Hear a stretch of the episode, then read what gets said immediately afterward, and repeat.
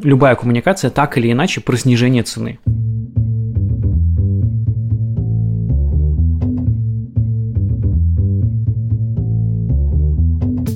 Привет, я Юра Агеев, и это 97-й выпуск подкаста Make Sense. Вместе с гостями подкаста мы говорим о том, что играет важную роль при создании и развитии продуктов.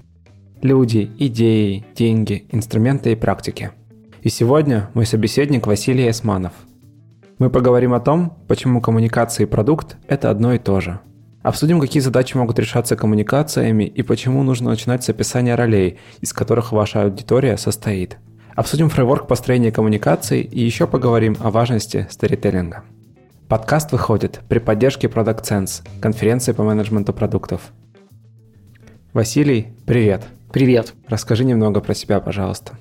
Ну, как э, понятно, меня зовут Вася, э, Василий Исманов. Я последние лет 15 занимаюсь э, чем-то в интернете. Достаточно долго я был издателем и, как сказать, руководителем и основателем издательского дома Mulcut Media, и мы делали всякие медиа и много каких технологических продуктов, а последние три года я преподаватель и консультант и работаю с э, российскими компаниями и помогаю им со стратегиями, с продуктовыми, коммуникационными, маркетинговыми. И много с чем еще. У меня довольно широкий спектр работы. Ну вот я преподаю и консультирую. Занимаюсь в основном а, коммуникациями и через эту призму смотрю на все. И на деятельность компании, и на корпоративную культуру, и на продукты, и на контент. Так что вот я такой коммуникационный человек. Отлично. Мы когда с тобой э, обсуждали подкаст, э, была идея такая, чтобы начать как-то планировать вообще коммуникацию о продукте. Почему это важно, мы это еще обязательно позже поговорим. Очень необходимо задуматься о том, какое место занимает тот продукт, который ты делаешь, в цепочке ценностей, которую воспринимает клиент. Иначе просто-напросто коммуникация может быть не той. Давай поговорим об этом, что такое вот как раз цепочка создания ценностей и почему важно понимать, где там твой продукт. Я бы сказал, что даже не продукт занимает место в цепочке ценностей. Я вообще не, не считаю, что коммуникация и продукт – это разные вещи. Мне кажется, зачастую продукт – это и есть коммуникация, а коммуникация – это и есть продукт. А вот про цепочку ценностей лучше всего, я забыл, как зовут э, человека, который сказал, что людям не нужны дрели, людям нужны дырки, а вообще-то людям нужны картины, висящие на этих дырках.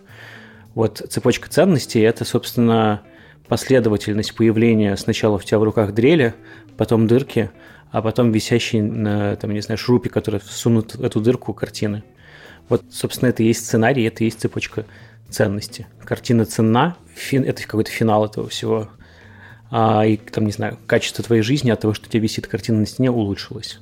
А, трель – это совсем начало, такой супер инструмент, супер базовый инструмент. Ну и вот где-то есть посередине процесс. Собственно, это и есть цепочка создания ценностей. Угу. Ну и, соответственно, если мы делаем дрели, то нам надо говорить о картинах. Ну, смотря с кем ты разговариваешь. Так. Если ты разговариваешь с человеком, который пользуется дрелью изредка, то, конечно, ты должен говорить о том, как ему будет удобно э, два раза в месяц прикрутить картину и как мало места занимает эта дрель у него дома. Если ты говоришь про человека, который работает с этой дрелью каждый день, совершенно другой продукт делаешь. Ты говоришь про надежность, ты говоришь про длину шнура, ты говоришь про ее автономность работы. Разные акценты. И поэтому вот как раз мы должны всегда понимать, как бы продукт дрель и дырки, он одинаковый, а сценарий потребления и использования очень разный. И, собственно, упаковка продукта, казалось бы, довольно простого такого, как дрель, может быть э, крайне разной. Ну, то есть э, речь как раз про те самые целевые аудитории, сегменты, которые обычно выделяются. Ты знаешь, мне вот все как бы больше нравится э, последнее время, когда выделяют не целевые аудитории, потому что это немножко сбивает с толку, а когда выделяют целевые сценарии. И уже дальше под них находят аудитории, потому что аудитории могут пересекаться в этом смысле, а со сценарием проще работать. Ну, то есть это находит свое отражение и в том, как люди сейчас более активно применяют Customer Journey Map, как э, люди пытаются делать ну, какие-то упражнения по э, Каздеву, но сценарий основа. Угу. Сценарий и роль. Я всегда предпочитаю смотреть не на аудиторию как таковую, потому что, ну, там, женщина, если представить себе двух женщин, живущих в одном и том же доме, им двум по 25 лет, они обе зарабатывают, там, я не знаю, по 100 тысяч рублей – их судьба может быть кардинально разной. И поэтому скорее нужно придумывать не именно аудиторию, а роль.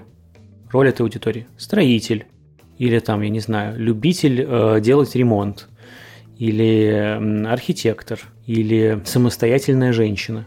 Это роль, а не аудитория. Угу. Но в роли самостоятельной женщины может оказаться кто угодно. И 20-летняя девушка, и 30-летняя, и 60-летняя.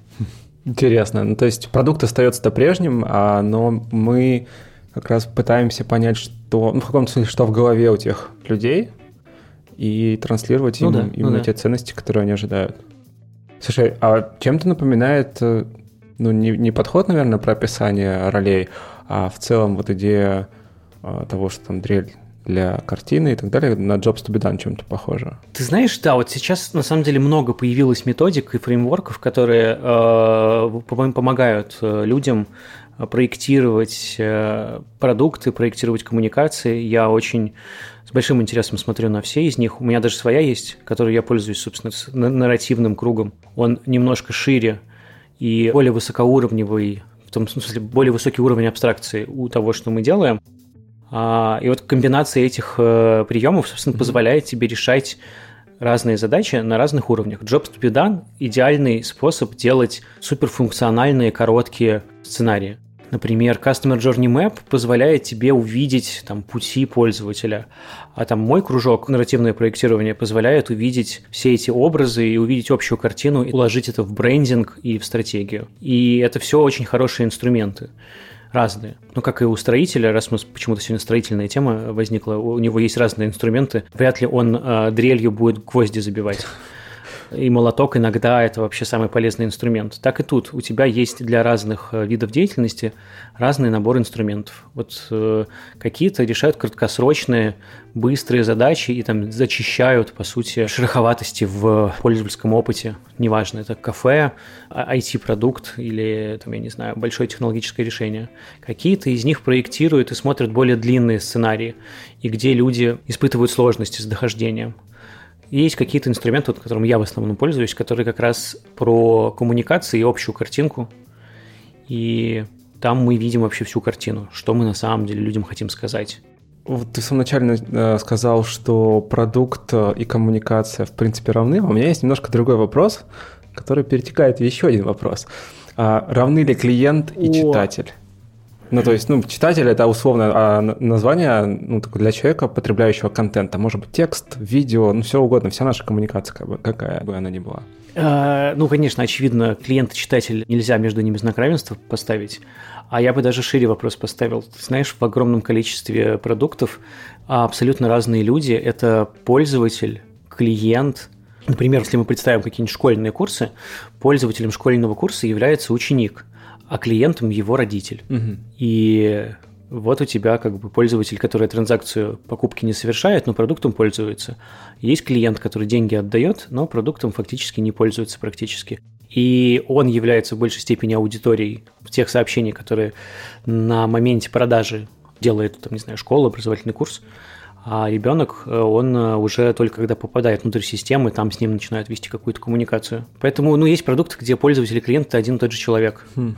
Есть продукты, где и пользователи, и клиент, и аудитория – это один практически тот же человек. А есть, где там гигантская аудитория, а реальных пользователей, там, я не знаю, 5%. У всех разные модели. Нужно тоже на это смотреть и очень четко понимать, потому что это такой дизайн транзакций. За что люди тебе и как будут платить деньги? И какие? Это одна часть вопроса. А другая часть вопроса, а кто этим на самом деле будет пользоваться? Вот у корпоративных продуктов довольно часто такая история. Покупку совершают одни, а да, а пользуются да. на самом деле этим другие. И дальше у тебя должны разные виды коммуникации идти с теми, кто совершает покупку, и с теми, кто будет этим пользоваться так, чтобы там, снижать их сопротивление. Или наоборот, вызывать у них энтузиазм, чтобы они шли и просили это все установить и купить. Вот, вот здесь как бы мы, собственно, и разделяем на роли. Не на аудиторию, прям как аудитория, а именно роль. Мы понимаем, какие у людей задачи, запросы, проблемы, предубеждения и пытаемся это все в коммуникациях отработать. Хм. Ну, кстати, интересно, да, потому что фактически это одна и та же аудитория. Ну, если ты делаешь там условно B2B продукт, то у тебя там для тех же строительных компаний, а, то у тебя, в принципе, аудитория — это строительные компании, но роли в них действительно разные, и люди, принимающие решения, тоже разные. Ну вот ты задел очень важный момент, да, вообще, а почему коммуникация это в принципе важно? То есть понятно, почему важно делать продукты. Якобы за них платят. Не якобы, точно за них платят. Но вот этот момент, э, когда зазор да, между созданием продукта и тем, что клиент за него платит, он как раз состоит в основном только из коммуникации. Но я даже не знаю, из чего он еще может состоять. Так или иначе, либо ты читаешь что-то, либо тебе кто-то звонит, рассказывает. Ну нет, ты довольно примитивно э, описываешь коммуникацию. Я бы поспорил здесь немножко, потому что... Давай. Понимаешь, когда говорю, коммуникация есть продукт, и продукт это и есть коммуникация, нужно разделять. Коммуникация выполняет много разных функций. Иногда коммуникация выполняет функцию дистрибуции. Угу. Иногда коммуникация выполняет функцию инструкций. Иногда коммуникация выполняет э, функцию, там, я не знаю, создания и подтверждения спроса. Иногда коммуникация выполняет функцию, там, не знаю, поддержки отношений. И она появляется на разных местах. Коммуникация – это все. Это от того, как подписаны кнопки в интерфейсе, заканчивая, как сделан твой рекламный ролик, и заканчивая тем, как у тебя общаются менеджеры по продажам. Это все коммуникации. И везде нужен контент. Он просто немножко в разном виде происходит, потому что у нас как бы довольно редуцированное восприятие контента, как постов в интернете, сторизов в Инстаграме. Ну да, статья, да. А на самом деле контент – это ну, вообще все где люди считывают какую-либо информацию, и ее нужно проектировать, она должна быть непротиворечивой от, вот я повторюсь, от упаковки до рекламных роликов, от э, подписей к, э, там, не знаю, инструкции по безопасности до э, того, как тебе звонят из службы поддержки. Это все коммуникации, это все продукт. А как это называется? Ну, вот это вот какая-то карта коммуникации? Потому что, ну, кажется, ну, сейчас кто, кто этим занимается? Да все занимаются, он посмотри на Тинькова. Слушай, ну у тебя есть просто каналы. У тебя есть каналы, там, я не знаю, owned, у тебя есть каналы медийные, у тебя есть каналы рекламные, у тебя есть каналы пэкэджинга, у тебя есть, там, я не знаю, канал как служба поддержки, у тебя есть канал как баннерки внутри твоего сервиса. Это все каналы. Ты также по ним планируешь, что ты внутри делаешь как на любом канале. Не-не, это, это понятно. Распределение информации по каналам, оно происходит, и оно происходит постоянно. Ну, есть СММщики, есть таргетологи и прочие ребята, есть, опять же, там UX, которые за дизайн э, и за наполнение интерфейса отвечают. Но я скорее имел в виду, то это все синхронизирует, потому что ту картину, которую ты вот вначале нарисовал, да, то, что коммуникации участвуют и в дистрибуции, и в обучении, и в создании спроса, и в подтверждении, да, и, ну, собственно, еще и потом поддержании отношений, выстраивании их наверняка еще. Но кажется, что если вот такую картину широко смотреть, то они должны быть как минимум как-то синхронизированы. И тут мы, кажется, возвращаемся к идее того, что они должны быть ну, то есть исходить из вот как раз точки тех самых ролей, тех самых задач, которые мы описали в начале, так что ли? Слушай, сейчас в современном мире есть два захода на это все. Этим занимаются либо маркетологи, либо продуктологи, скажем так. Продуктологи – это на самом деле такие инженеры прошлого, ну, в смысле, из прошлого, инженеры, которых немножко перелицевали и называют теперь продуктологами. Есть маркетологи, которые нечто среднее между там, пиаром, классическим маркетингом, э, продажами и, собственно, чуток продукта. И эти люди, собственно, этим занимаются. Даже если ты можешь посмотреть на гендиректоров, они либо роль продукта на себя берут, либо роль маркетинг-лидера.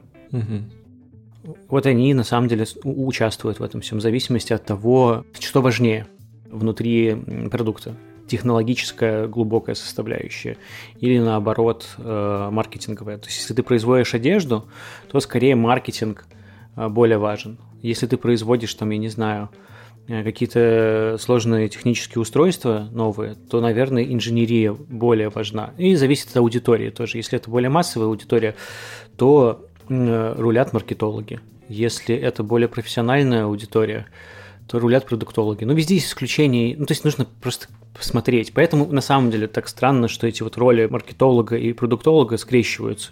У нас же до сих пор нет такого четкого понимания, кто такой продукт. Oh. Нет, нечто среднее между как бы микрогенеральным директором, а, микро-CEO и фаундером. Или это просто дизайнер с повышенной ответственностью. Или это человек, который умеет на питоне из базы данных доставать что-то. Ну, у всех разные интерпретации. То же самое с маркетингом. Маркетолог – это тот человек, который что делает? Ну, таргетинг в Фейсбуке настраивает или реально держит весь тон voice в компании и следит за ее, а, там, не знаю, ценностями и философией. Да, действительно, если бы мне каждый раз платили за то, что мы пытаемся разобраться в этом подкасте, кто такой продукт-менеджер, наверное, я бы немножко разбогател. Но, тем не менее, давай пойдем к следующему шагу, потому что у коммуникации есть задачи, мы вот уже, кстати, про них поговорили, но, опять же, когда мы готовились к подкасту, ты упомянул, что у каждой коммуникации есть такая есть высокоуровневая задача, вот то, о чем мы там говорили, да, там продажи, выстраивание отношений, но всегда есть задача, которая э, должна исполняться. Коммуникация не может быть просто так. Что это за задача? Ну, они такие ровно эти есть. Объяснить, что делать, или объяснить, в каких мы отношениях сейчас находимся. Неважно, это баннер, это строчка на сайте, кнопка в приложении, рекламный баннер или там, не знаю, видео-баннер в интернете или интерактивная реклама в точке продаж. У них две задачи глобально. Чего делать, что ты можешь сделать, и в каких мы отношениях находимся или можем быть. Хм. Э, имеешь в виду отношениях между человеком и продуктом, который вот что транслирует? Ну, человеком-продуктом, человеком-компанией, угу. да. А как это вообще а, понимается, осознается? Ну, смотри, вопрос, кто мы друг другу. Вот я когда в Яндекс захожу, я кто? Хм. Я пользователь, или я пассажир, или я водитель, или я арендатор, или я владелец бизнеса, который хочет его продвинуть. Я всегда понимаю, кто я. И потом дальше я понимаю, кто Яндекс. В этом случае Яндекс – это площадка для рекламодателей. Яндекс – это место, где можно найти ответ.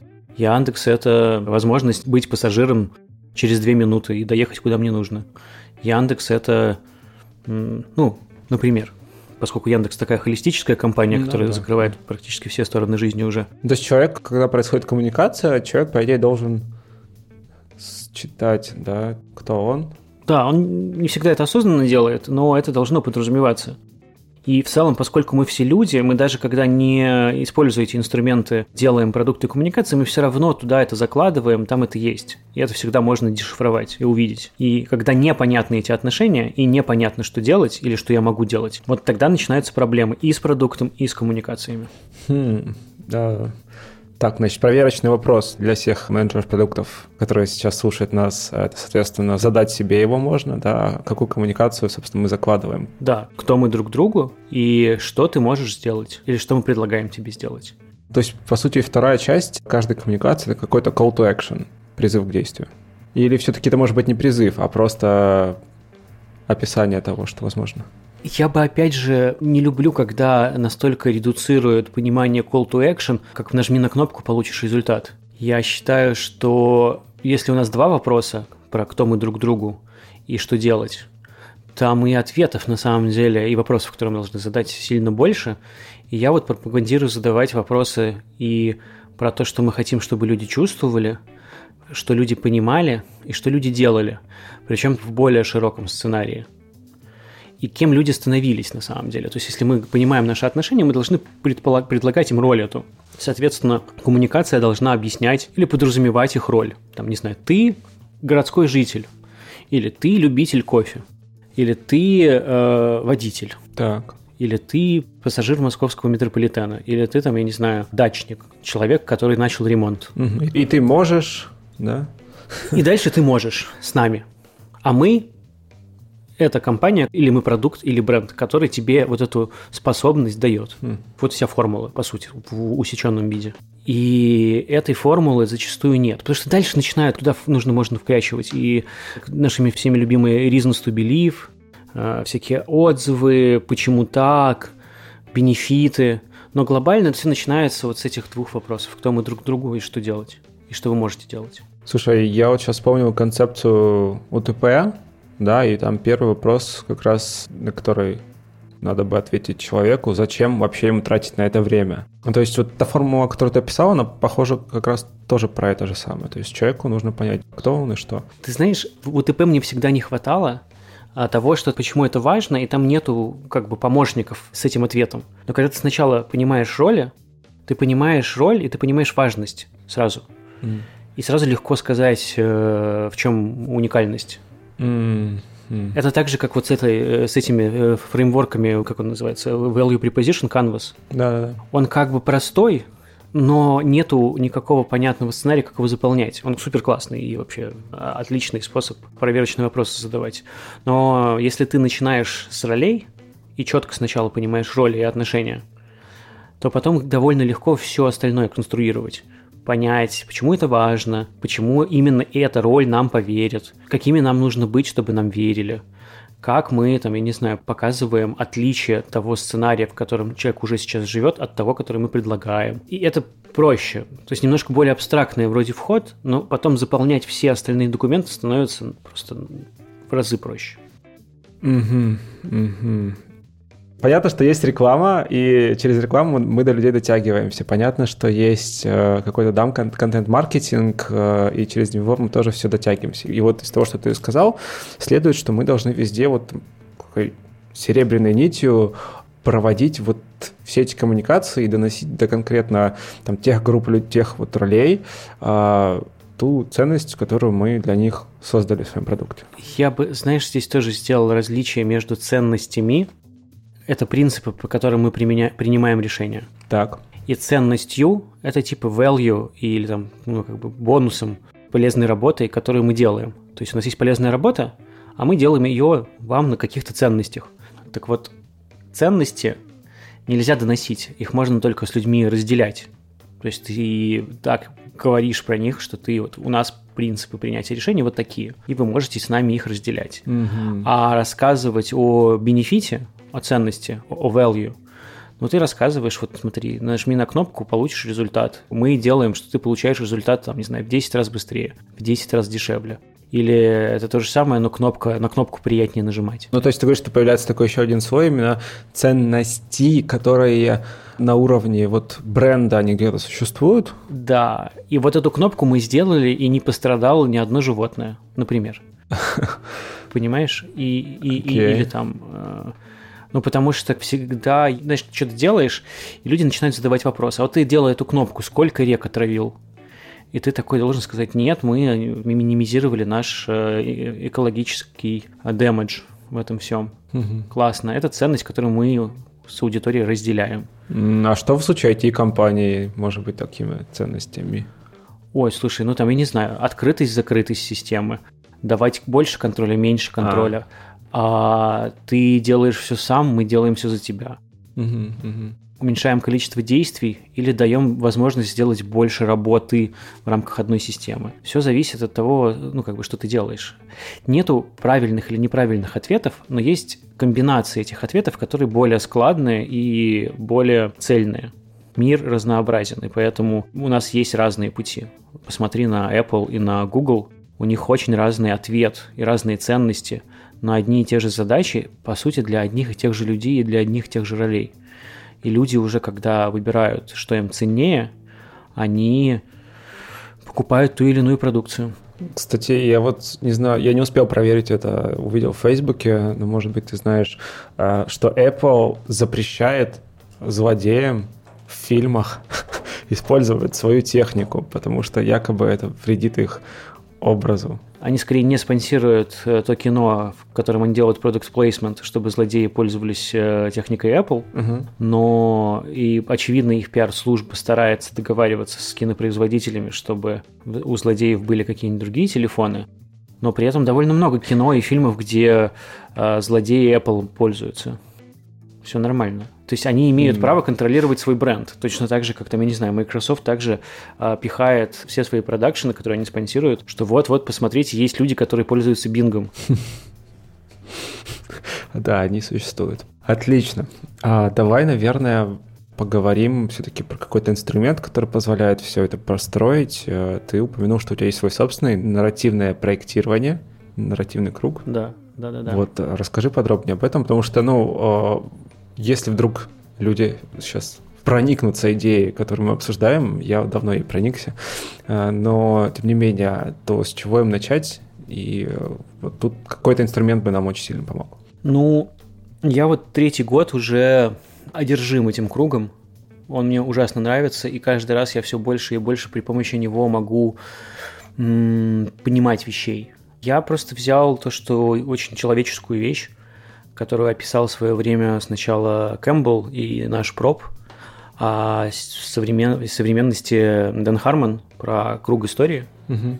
И довольно смешно, что в предпоследнем, по-моему, или предпредпоследнем эпизоде Рика и Морти этот круг высмеивается как универсальный инструмент, mm. при помощи которого они все делают, но не становится от этого менее сильным и менее классным инструментом. Это просто фреймворк, способ организации мыслительного процесса для того, чтобы иметь возможность историю сшивать таким образом, чтобы она была интересной, захватывающей, и ты там не делал банальщины. Но, с одной стороны, это, конечно, формула, и она позволяет клепать банальные э, нарративы. Но, с другой стороны, она позволяет, наоборот, выходить, находить другие ответы. И я ее адаптировал для компаний. Я переделал ее так, чтобы можно было собственно, вот эти роли проектировать. Угу. Ну, из чего состоит, да. Особенно, в первую очередь, с точки зрения посылов. Ну, это такой кружок, в нем 16 шагов, там есть группы вопросов. И там вопросы, кто герой, чего хочет, и что мешает ему отправиться в приключения, какие препятствия предубеждения перед ним, а с каким злом он сражается, в чем ответ, как он это зло победит и как это отвечает на то, что он хотел в начале истории, что он за это заплатит и как он за это расплатится, какую награду он получит, какое наказание он получит, если пойдет по плохому сценарию, что изменится в нем или в его мире. Угу. И в обратную сторону про компанию, типа, а компания кто? Какая роль у компании, какая она? А что она хочет, и какое зло она помогает победить человеку. Угу. Ну, на самом деле, можно так разбирать хоть мелкие, хоть большие послания. У нас эта голова просто устроена. Мы рационализируем, нам нужно в нарратив что-то уложить, чтобы рационализировать.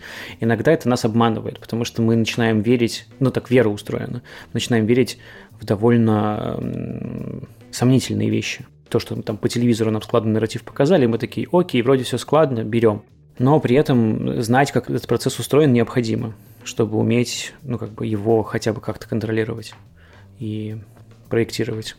Слушай, ну, получается, что пройдя вот в обе стороны, если я правильно себе это вообразил, то в одну сторону идет условно человек, в другую сторону идет компания, они отвечают на похожие вопросы, и после этого ты получаешь вот ту формулу, которую мы обсуждали. Да, мы понимаем, кто они друг другу, угу. в каких они отношениях находятся, на какие желания, на какие потребности нужно отвечать герою компании, с каким злом мы помогаем им справиться угу. в широкой рамке. И, собственно, из этого уже можно делать э, все остальные документы. Брифы mm. на контент, на ролики, брифы на маркетинг, делать разбивку по коммуникациям. Ну, а дальше ты уже включаешь калькулятор и считаешь, какие каналы тебе для донесения этих сообщений будут максимально эффективными. Сколько отнести денег к Цукербергу, да? Ну, например, Цукербергу, а может быть не Цукербергу, потому что на самом деле я бы начинал с ну, как самые первичные каналы, это просто твой продукт, mm-hmm. потому что ты в нем должен заложить как ценности, которые, или там как образ, который придумал, в нем проецируется на людей, как люди понимают и считывают это. Просто, знаешь, там типа компании пишут свои ценности, и там мы, не знаю, инновационное. А как вы это проецируете? Как вы это показываете в каждом вашем продукте? Как люди это понимают? Если вы этого не показываете, значит, этой характеристики у вас нет. Или там любят сказать, мы современные. Можно ли это померить вообще? Ну, то есть, считывают ли люди то, что ты им транслируешь? Конечно, можно. Вот смотри, у тебя же набор инструментов гигантский. Есть опыт, там, я не знаю, 100 лет э, рекламы, с одной стороны, а есть опыт, там, я не знаю, 20 лет перформанс-рекламы. И вот на комбинации этих инструментов ты находишь э, какое-то понимание, насколько это сильно осело у людей в голове. Понимаешь, это в какой-то степени похоже на то, чтобы проверять, научился ли человек чему-то там после курса или не научился. Такие же замеры. В этом смысле маркетинг а, и коммуникации, они очень похожи на образование, потому что твоя задача во многом создать новое знание и новый навык у людей про свой продукт. Mm. Вот теперь я знаю, и теперь я понимаю, как этим пользоваться. И, и ты замеряешь это точно такими же инструментами, начиная там от top of mind и, и подсказок, заканчивая там, я не знаю, тестами и э, какими-то проверками и, и глубинными интервью и последним шагом customer development. Смотри, это очень интересная история про то, почему в принципе на рынке на, ну, вот, на абстрактном любом рынке, где существует э, достаточно много продуктов, выполняющих одну и ту же функцию, как, например, там рынок образования, да, там тот же, или, да вот вернемся к дрелям, да, э, на рынке дрелей э, продукты, они почти все похожи, у них функции, ну, идентичные, и в этот момент получается, что то, как тебя воспринимают люди, э, то, как э, ты коммуницируешь, оно как раз и определяет, а, ну, в каком-то смысле твой успех. Вроде бы очевидная идея, но с другой стороны, ну, это же супер важно.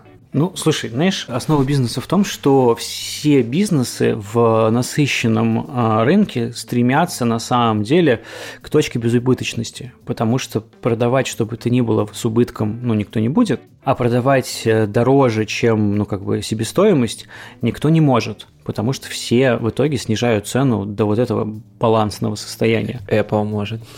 И дальше твоя задача найти премиум свой. Так. И этот премиум очень разный. Там, не знаю, у кафе этот премиум локация и шеф-повар. А у, не знаю, у кино любимая теле кинозвезда или режиссер.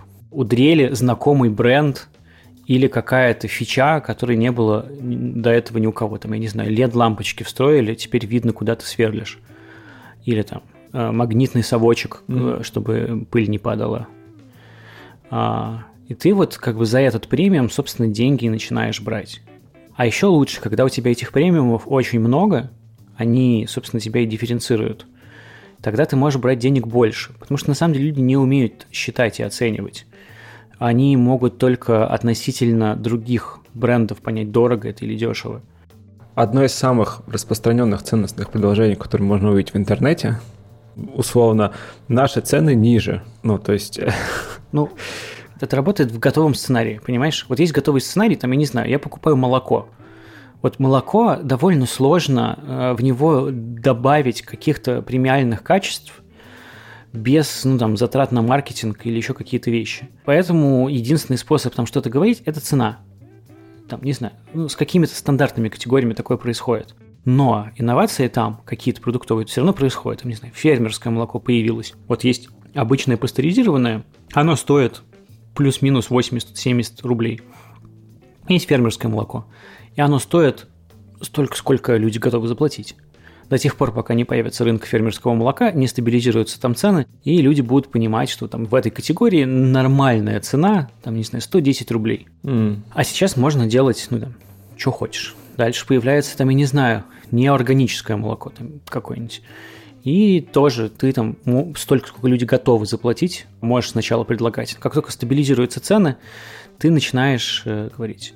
Про цены говорят, когда ты выходишь на рынок, в котором сценарий уже готов, но ты придумал способ ее цену эту м, снизить радикально. Вот Яндекс Такси, когда на рынок выходил, 95% их коммуникации было у нас дешевле. Просто им не нужно было. А если ты сейчас посмотришь на их коммуникацию, когда рынок стал насыщенным, они начали говорить, а у нас безопаснее, у нас удобнее, у нас премиальнее, у нас интереснее, у нас доступнее, у нас, я не знаю, привычнее и прочие-прочие вещи. Нужно всегда смотреть на как бы зрелость того или иного сценария и насыщенность предложения, и от этого, собственно, и идти. И в чем твоя функция, как бы? Смотри, тогда вот такой вопрос. Если все-таки рынок насыщен, э, и люди уже понимают, сколько есть нормально – да, цена, нормальная цена за то, что за, за вот эту услугу, за, за услугу такого рода скорее, за подобный продукт, то тогда вопрос, а может ли коммуникация как раз увести твой продукт в этот самый премиум. Мы там где-то вначале сказали, что коммуникация и продукт, они единое целое, то тогда, получается, можно, не изменяя продукт, при помощи коммуникации немножко от, отойти в сторону, от, отстроиться от конкурентов. Мой любимый пример, который я тысячу раз уже рассказывал, но он не перестает быть от этого более репрезентативным. Red Bull, когда запускался в Швейцарии, был в упаковке 0,5 и стоил столько же, сколько Coca-Cola. И никто не покупал, хм. потому что сравнивали с Coca-Cola. Они изменили packaging меньше и повысили цену. И все, у тебя новый продукт. А, изменился ли продукт внутри? С типа, что это ну, просто жидкость какая-то. Нет. Но изменилась коммуникация его. Packaging – это тоже часть коммуникации, причем довольно значимая.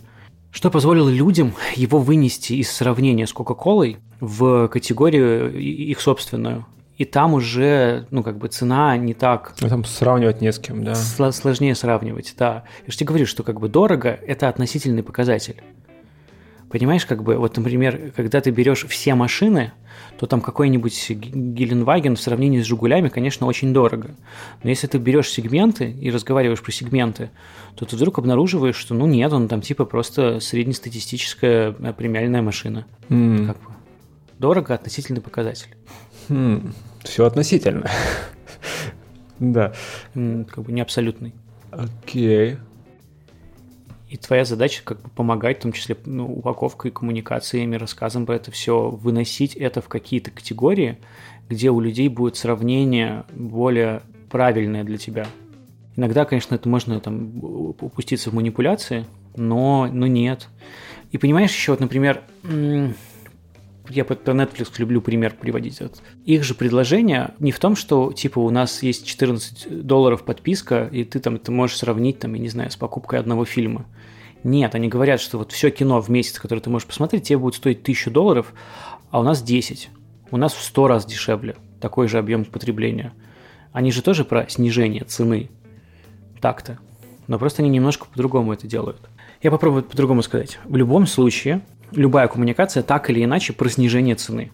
Просто нужно понимать, что мы не всегда платим деньгами. Иногда мы платим временем, иногда мы платим контролем, иногда мы платим здоровьем, а, вниманием, страданием. Иногда мы расплачиваемся негативными последствиями. И, собственно, снижение цены оно может быть не только в том, что а теперь 99 рублей, mm. а в том, что ну теперь это типа на 20 минут быстрее. Это тоже снижение цены. Да. А теперь эта кнопка не вызывает у вас отвращения. Тоже снижение цены. Не надо расплачиваться как бы своим вкусом.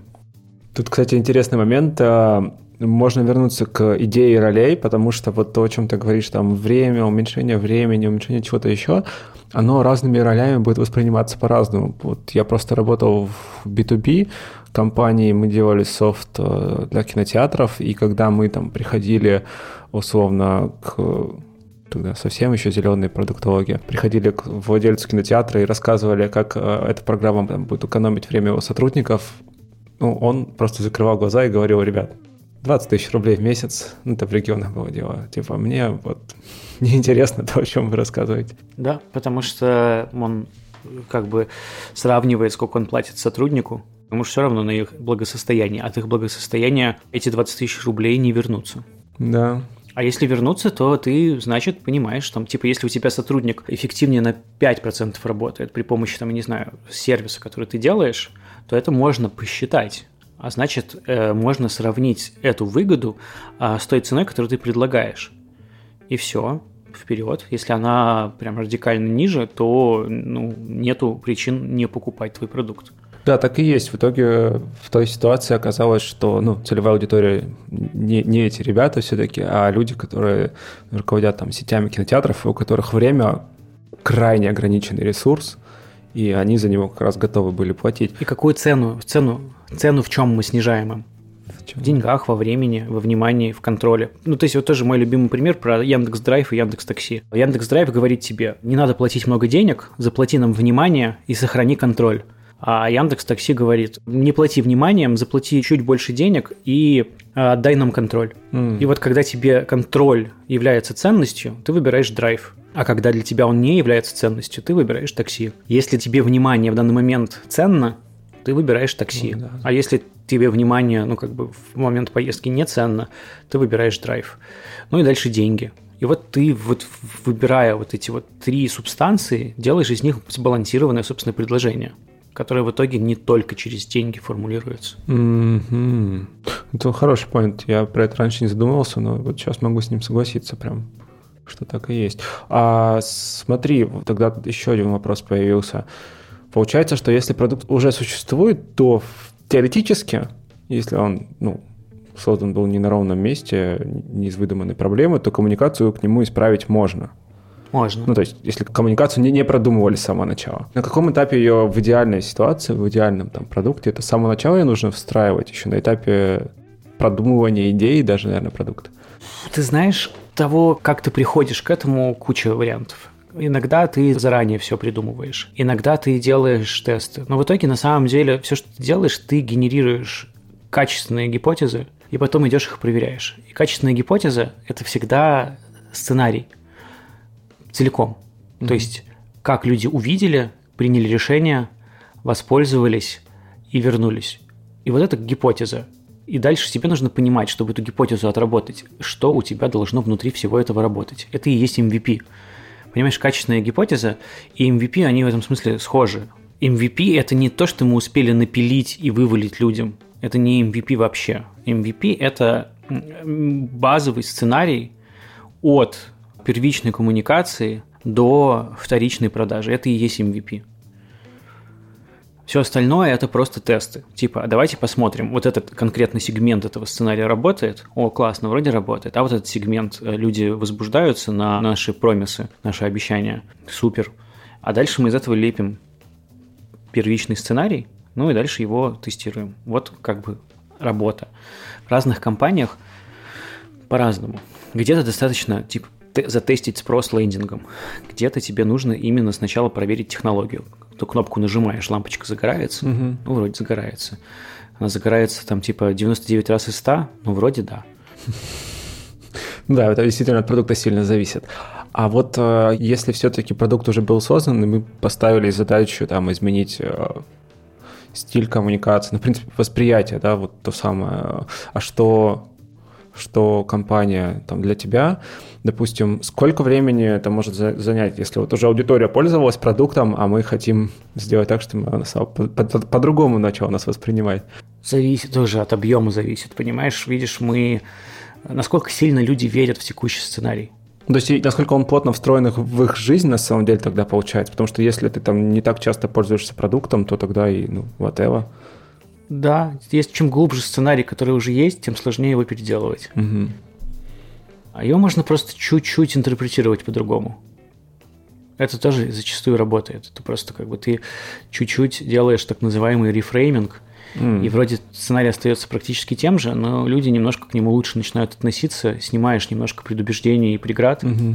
и это уже дает существенный эффект. А какое место вот во всех коммуникациях этих занимает э, сторителлинг. А это и есть сторителлинг. Или, или вообще вся коммуникация есть сторителлинг. Ага. А это и есть сторителлинг. Потому что что такое история? Герою нужно отправиться в незнакомый мир для чего-то. Победить там зло, найти то, что он искал, заплатить за эту цену и вернуться измененным. Про пользовательский джорни можно сказать ровно то же самое. Человеку нужно э, прожить этот сценарий, но ему что-то мешает. Мы помогаем ему снять это предубеждение и препятствие. Э, у него есть в жизни зло, которой мы помогаем ему победить, или мы помогаем ему какую-то роль практиковать. Здесь я очень люблю пример компании Nike, у которой э, написано на сайте про их миссию. И там написано следующее. Мы производим э, лучшую экипировку для атлетов. Дальше звездочка, и написано внизу, если у вас есть тело, то вы атлет. И вот компания Nike очень точно знает, с какой ролью своих потребителей они разговаривают. И они понимают, что огромное количество людей в мире хотят быть атлетами. Ну, хотят быть в роли атлетов. Mm. И компания Nike это самый э, быстрый и лучший способ это делать. А дальше они рассказывают, какие атлеты, что эти атлеты могут в спорте и что эти атлеты могут в жизни. И вот тебе сторителлинг весь. Красиво.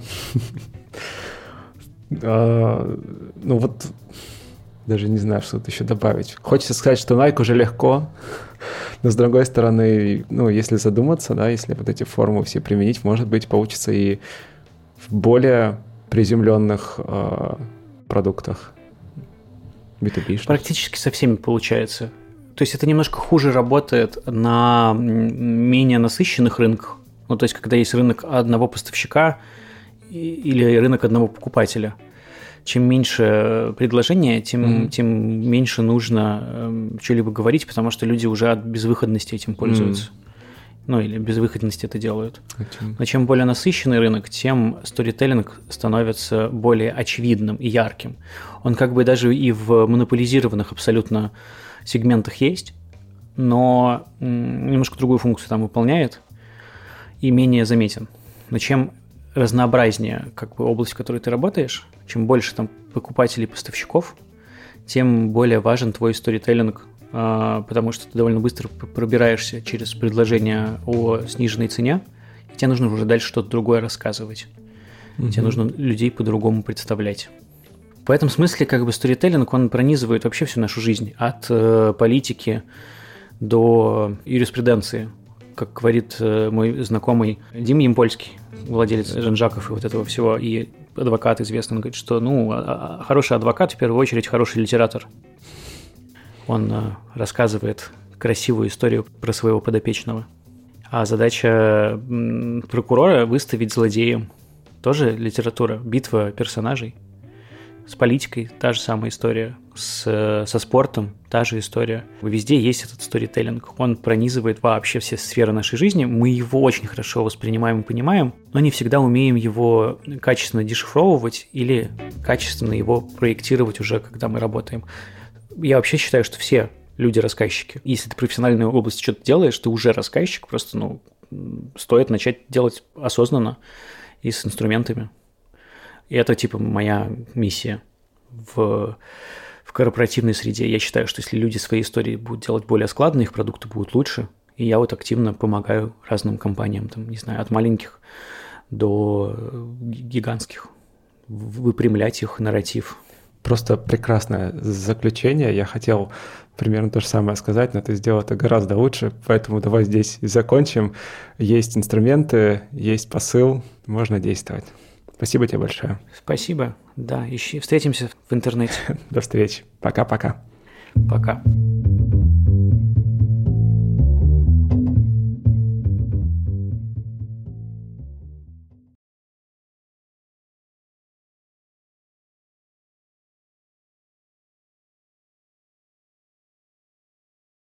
До сих пор нет такого четкого понимания, кто такой продукт. В этом смысле маркетинг а, и коммуникации, они очень похожи на образование. И дальше твоя задача найти премиум свой. И этот премиум очень разный.